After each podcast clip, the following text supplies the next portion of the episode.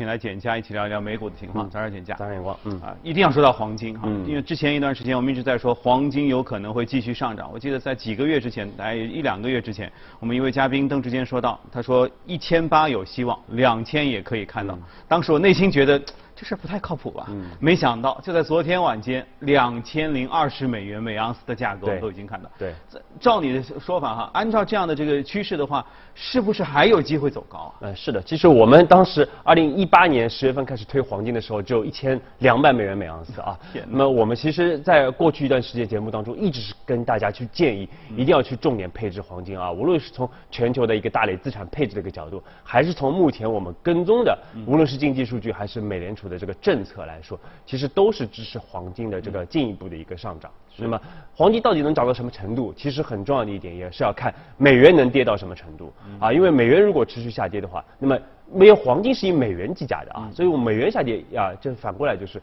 黄金也会助推黄金黄金的一个上涨啊。那么，如果美元出现一个大幅的一个下跌，那么黄金啊，我们说创出一个新高，并不是说不可能的一个事情啊。那么，其实这个和我们啊今天可能要重点提到的几个事情有关啊。一个就是这个美国的，我们看到这个 GDP 啊，上周跌那么严重。对，上周四呢，其实也是公布了这个最新的这个美国二季度的一个 GDP 啊。我看我们看环比折年是大跌百分之三十二点九啊，因为前值呃，因为一季度的其实疫情还没有怎么爆发啊，所以当时只是下滑了百分之五，那么这次是下滑百分之三十二点九，再加上整个的一个我们看到整个个人消费啊，也是大幅下滑了百分之三十四。那么三十二点九基本上就是二战以后美国最差的整个的一个经济的一个表现，啊，那么这个最主要我们说还是因为疫情啊，所以导致整个各地的这个无论是生产还是消费都出现了一个停滞，那么对经济有个非常大的这样的一个打压。嗯，那么其中呢，我们看到从分项的角度来说啊，我们看到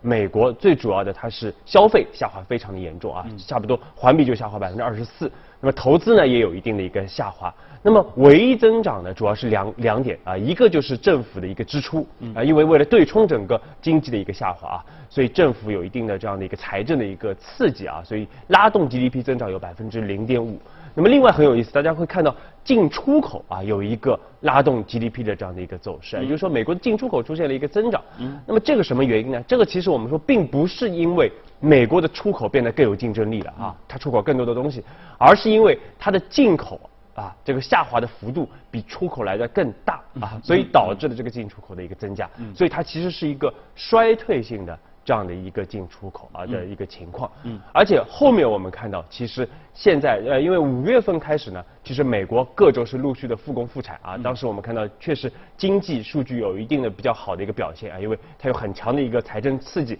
包括货币政策的一个刺激。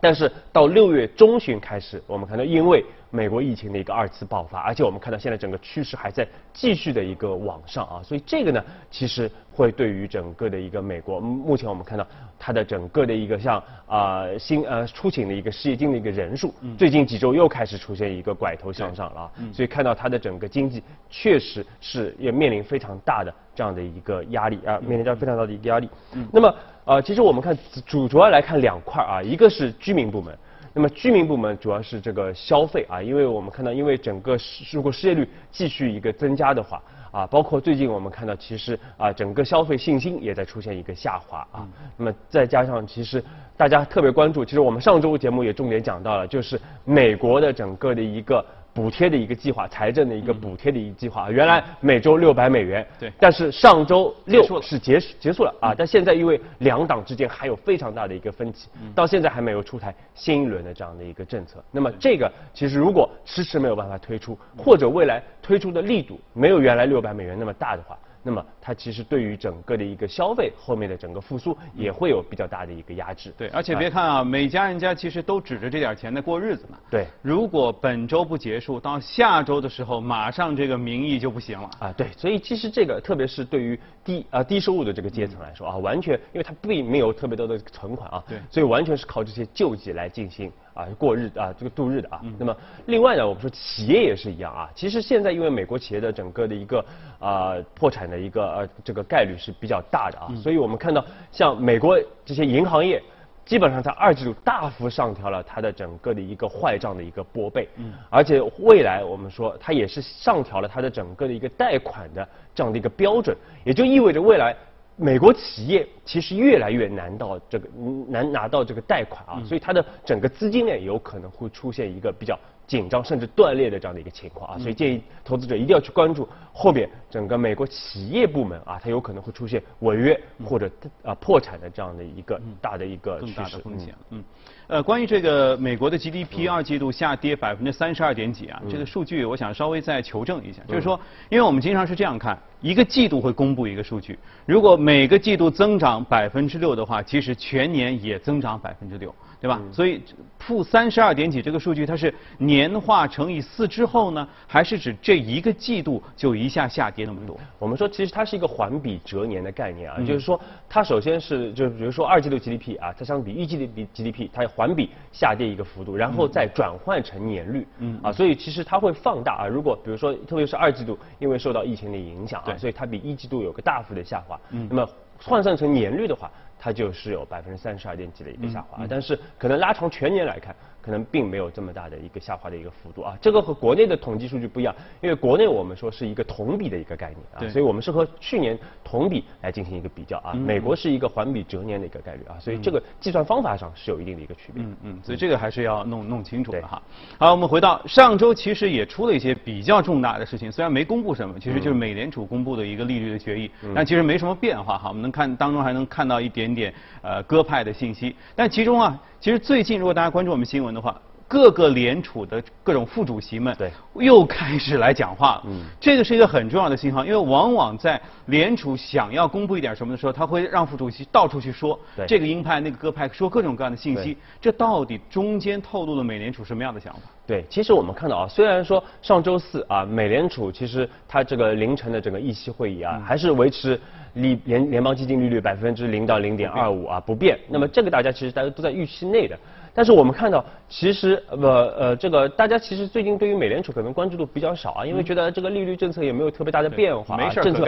没有特别大的变化。其实我们说并不是这样啊，其实我们看到上周四这个鲍威尔在讲话的这个过程当中啊，市场是出现了一个大幅的这样的一个波动啊。那么黄金和白银呢是先涨后跌啊，那么美股呢是先跌后涨的这样的一个走势。嗯嗯。那么为什么会出现这样的一个情况啊？首先我们说市场其实现在已经在预期。就是在二零二一年十十二月之前，美联储不但会维持目前的这个接近零的这样的一个利率啊，甚至有可能会出出台这个负利率的这样的一个政策啊。嗯。所以我们在未来一年有可能会看到这样的一个政策的这样的一个出台啊。那么另外呢，其实我们说目前美联储的这个官员也是呃承认啊，其实现在美联储是面临到一个这个两难的。这样的一个货币政策的这样的一个局面啊，那么为什么说两难啊？一方面就是大家知道，现在整个包括美联储，其实它的官员呃最近的很多讲话也是印证了我们的这样的一个判断，也就是说，他们也觉得这个因为疫情的一个二次爆发啊，所以呢，其实美国的一个经济未来有可能会相对来说走得非常的弱，也就意味着未来某一个时间点，美联储又。不得不被迫来出台更多的这样的一个刺激的一个政策。嗯，但是另外一方面，美联储也知道啊，他手上的牌其实已经非常的有限啊，因为他之前在三月份的时候，这个大量的这样的一个投放货币啊，一系列的这个政策工具已经出台了啊，所以说再进一步的再出台更多的一个政策的一个空间是比较的一个有限。嗯，那么另外我们看到，其实上周二啊，美联储它其实是。延长了它的整个的一个紧急贷款的一个计划，而这个计划呢，本来是在九月份才截止的，但是我们看到它急急着在七月底的时候啊，就已经开始延长这样的一个计划。那么这个使得我们看到像美国的像投资级的一个债券啊，企业的一个债券，它的整个的一个价格出现上涨，也就意味着它的整个收益率是出现了一个明显的下跌啊，现在已经跌到了历史低位的百分之二。以下的这样的一个水平，嗯嗯，那么这个其实也是暗含了这样的一个信号，也就是说，其实我们看到啊，其实在一个月之后啊，这个政策才到这个到期啊，但是为什么美联储要急着来延长这样的一个紧急贷款的一个计划？也就意味着美联储其实在。啊，这个预防啊，就是未来整个经济的一个持续的一个下滑，这个啊，先做的一个未雨绸缪吧，可能先啊先行要有新的一定的一个措施。嗯。呃，那么另外呢，其实我们还是建议后面后面大家去关注美联储的一系列的这样的一些新的动作啊。那么首主要是关注两点。那么一个呢，就是它的整个的一个对于它的一个政策的一个审核啊，马上要到到期了啊。那么另外呢，要关注它的整个的一个呃目标啊，是否会出现一定的一个修正，它的整个货币政策的一个目标啊。那么呃，有可能未来我们会看到美联储它会把它的一个前瞻指引。和整个经济的这样的一个目标进行一个挂钩啊，这是以前没有过的，它可能会啊和这个经济数据啊进行一个挂钩，那么这个呢就会为它未来去推出包括收益率曲线管理。啊，来做一定的一个铺垫啊。其实我们建议大家，可能今年就能看到整个收益率曲线管理的这样的一些政策的一个出台。嗯。那么另外，其实美联储还有一点大家可能比较忽略的就是什么呢？其实它已经开始上调它的整个的一个通胀的目标。嗯。也就原来它是在如果在百分之二。啊的以上的话，那么那么就可能会出现一个加息的一个动作，或者一个货币政策收紧的这样的一个动作啊，这是一个传统的这样的一个我们说美联储的一个操作。嗯。但是呢，现在他已经暗含，他说我要上调整个的一个通胀的目标，也就意味着未来美国通胀率。甚至超过百分之二或者更高的一个水平，美联储也不会收紧它的一个货币政策啊，所以这个是大家要去关注的这样的一个政策的一个变化。嗯啊，所以其实现在美联储非常担忧啊，也是使得市场有很强的这样的一个啊不确定性。但是我们还是要强调一点啊，就是大家千万不要去忽略美联储的一举一动。所以现在目前虽然看上去是风平浪静的，嗯，但是其实我们说其实是暗流涌动啊，也就因为未来。我们要为美联储的一个货币政策的一个进进一步的变化，还要做好充分的一个准备。嗯，如果把之前他们一下子降到零作为可以看作是鲍威尔其实是告诉市场说放心吧，我们有信心，我们有充分的子弹去支撑你们。那么为什么在他说了两年之两年内我们都不会动利率，不会降到负利率的情况之下，你们依然会猜测说可能会在去年年底之前会出负利率？其实美联储呢，我们说也是走一步看一步的啊。我们之前也说过，它还是会根据整个经济的一个变化来决策它的整个的一个货币政策。而现在美国面临最大的问题，就是因为疫情的一个二次爆发，导致它有可能它的很多州份重新被迫来进行一个呃整个经济的一个停滞，甚至不排除啊，已经美国其实有很多的这个专家其实已经建议美国可能要重新来封闭。整个经济至少四十五天，那么才能控制住疫情啊，才能重新的把整个的一个经济来进行一个扭转啊。但是呢，这个如果未来出台这样的一个政策，那么对于美国的经济又会形成非常严重的一个冲击。那么美联储它为了应对这样的一个啊整个经济的这样的一个啊向下的这样的一个变化，它未来不得不被迫啊要出台更多的这样的一个货币政策。好，嗯，真的也很无奈哈。对，好吧，宏观方面我们先聊到这儿，接着我们来看一看，在疫情期间，这个还是能够受到很多的关注的一个好的个股。那我们来看一下美股放大镜，这是游戏类产业宅经济的代表，动视暴雪。对，动视暴雪啊，我们非常喜欢的一家公司啊。那么确实啊，无论它使命召唤啊，包括它的魔兽魔兽世界啊，魔兽争霸。啊，以及这个呃，像这个呃，其他的一些守望先锋啊，都是大家耳熟能详的这样的一些游戏的产品。而且我们看到，其实我们啊，从今年年初，哎又是其实从去年四月份开始推荐游戏啊，但是今年年初我们又重点推荐了一把，就是因为整个的一个国内外的一个疫情啊，因为大家在疫情期间啊，不得不被迫在家里边进行整个的一个娱乐活动，而且现在这个体育比赛也没有了啊，其他的很多的娱乐项目都没有了，那么啊，那就那就打游戏啊，所以呢，其实对于游戏公司来说，它的整个的一个收入啊，是非常的表现会非常的一个亮丽。那么确实我们看到动视暴雪也是一样啊，股价。我们看到最新节节创出新高，今年已经涨了超过百分之五十啊！而且呢，还我们说大家其实预期还是非常的高，现在已经给到了动态估值差不多三十倍的一个水平，也就意味着投资者其实对于这家公司的一个未来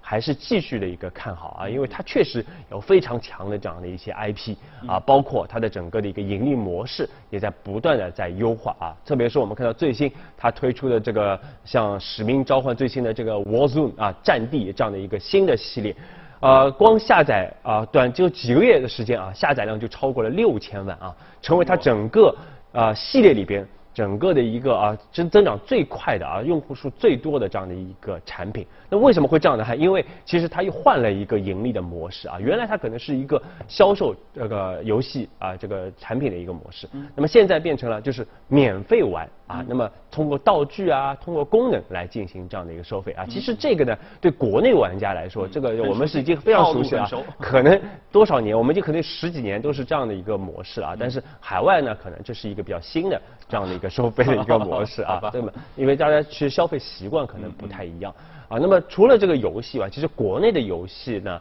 啊，还有非常多的这个巨头啊，也是大家可以去持续去投资的，因为毕竟，呃，游戏的龙头啊，绝大多数都是在中国啊，都是在国内，在 A 股、港股啊，甚至包包括这个中概啊上市的这样一些公司。那么最近我们看到，其实上半年整个中国的国内的手游啊，同比增长有百分之三十五点八啊，那么也是整个你看那么弱的一个经济里边，其实一个非常亮丽的这样的一个风景线啊，而且最新。其实这个呃，包括我们的一个游戏出海也表现非常不错啊。其实我们看到在日本。这个市场啊，其实今年上半年增速最快的啊，像中国的游戏增长有三倍之多啊，所以其实在中国游戏在日本这个呃传统的这个游戏大国里面也有非常受欢迎的这样的一个表现啊。那么另外呢，我们说最近大家特别关注的就是这个 China Joy 啊，这刚刚结束的这个 China Joy 也释放了非常多的一个信号啊。那么首先就是云游戏未来会是一个比较大的一个趋势。那么另外像 Tap Tap 啊，像 B 站啊，包括像这个快手也会成为新的这样的一些。垂直的这样的一些游戏的一个门户啊，包括下半年还会有非常多的这个新游戏的一个诞生。那么特别我们最近调研也是特别关注到的就是什么呢？就是我们看到中国的五 G 的基站啊的增速非常的快啊，包括五 G 的用户现在增速也非常的快啊，整个三大运营商都在不断的来推进整个五 G 的这样的一个使用。但是呢，我们其实整个硬件设备是非常好的啊，包括我们设备非常好啊，我们的手机非常的好，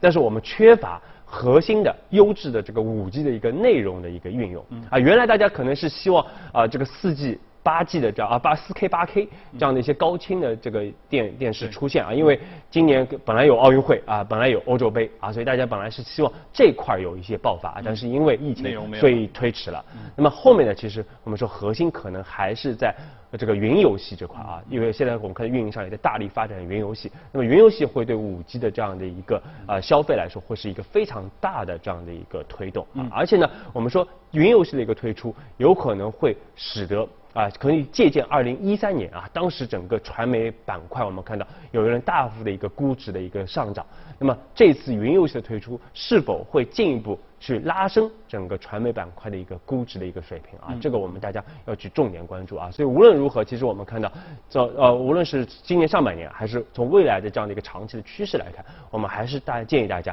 要去持续重点的去关注整个游戏板块的一个投资的机会。